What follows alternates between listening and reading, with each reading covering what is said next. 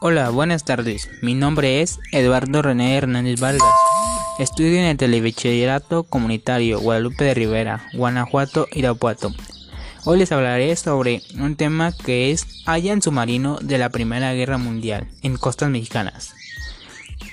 Este tema es muy interesante, ya que es un submarino de Estados Unidos más poderoso que tenía en esa época y fue hallado en las costas de México, donde fue hallado el submarino fue en la isla de Santa Margarita, Baja California Sur, en una profundidad de 15 metros.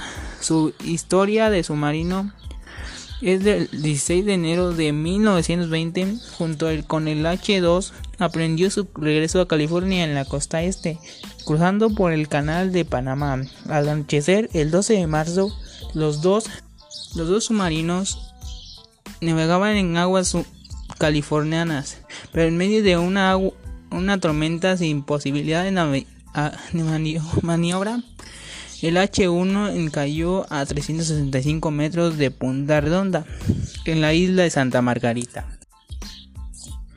Este fue su historia. Lo importante del descubrimiento fue porque es un submarino de la Primera Guerra Mundial y que era uno de los más poderosos que tenía Estados Unidos en esa época. Las fotografías fueron útiles porque para encontrar con esa fotografía pedazos del submarino con el programa de cómputo. Para concluir, yo pienso que ese submarino no cayó por más por eso, cayó por otra cosa.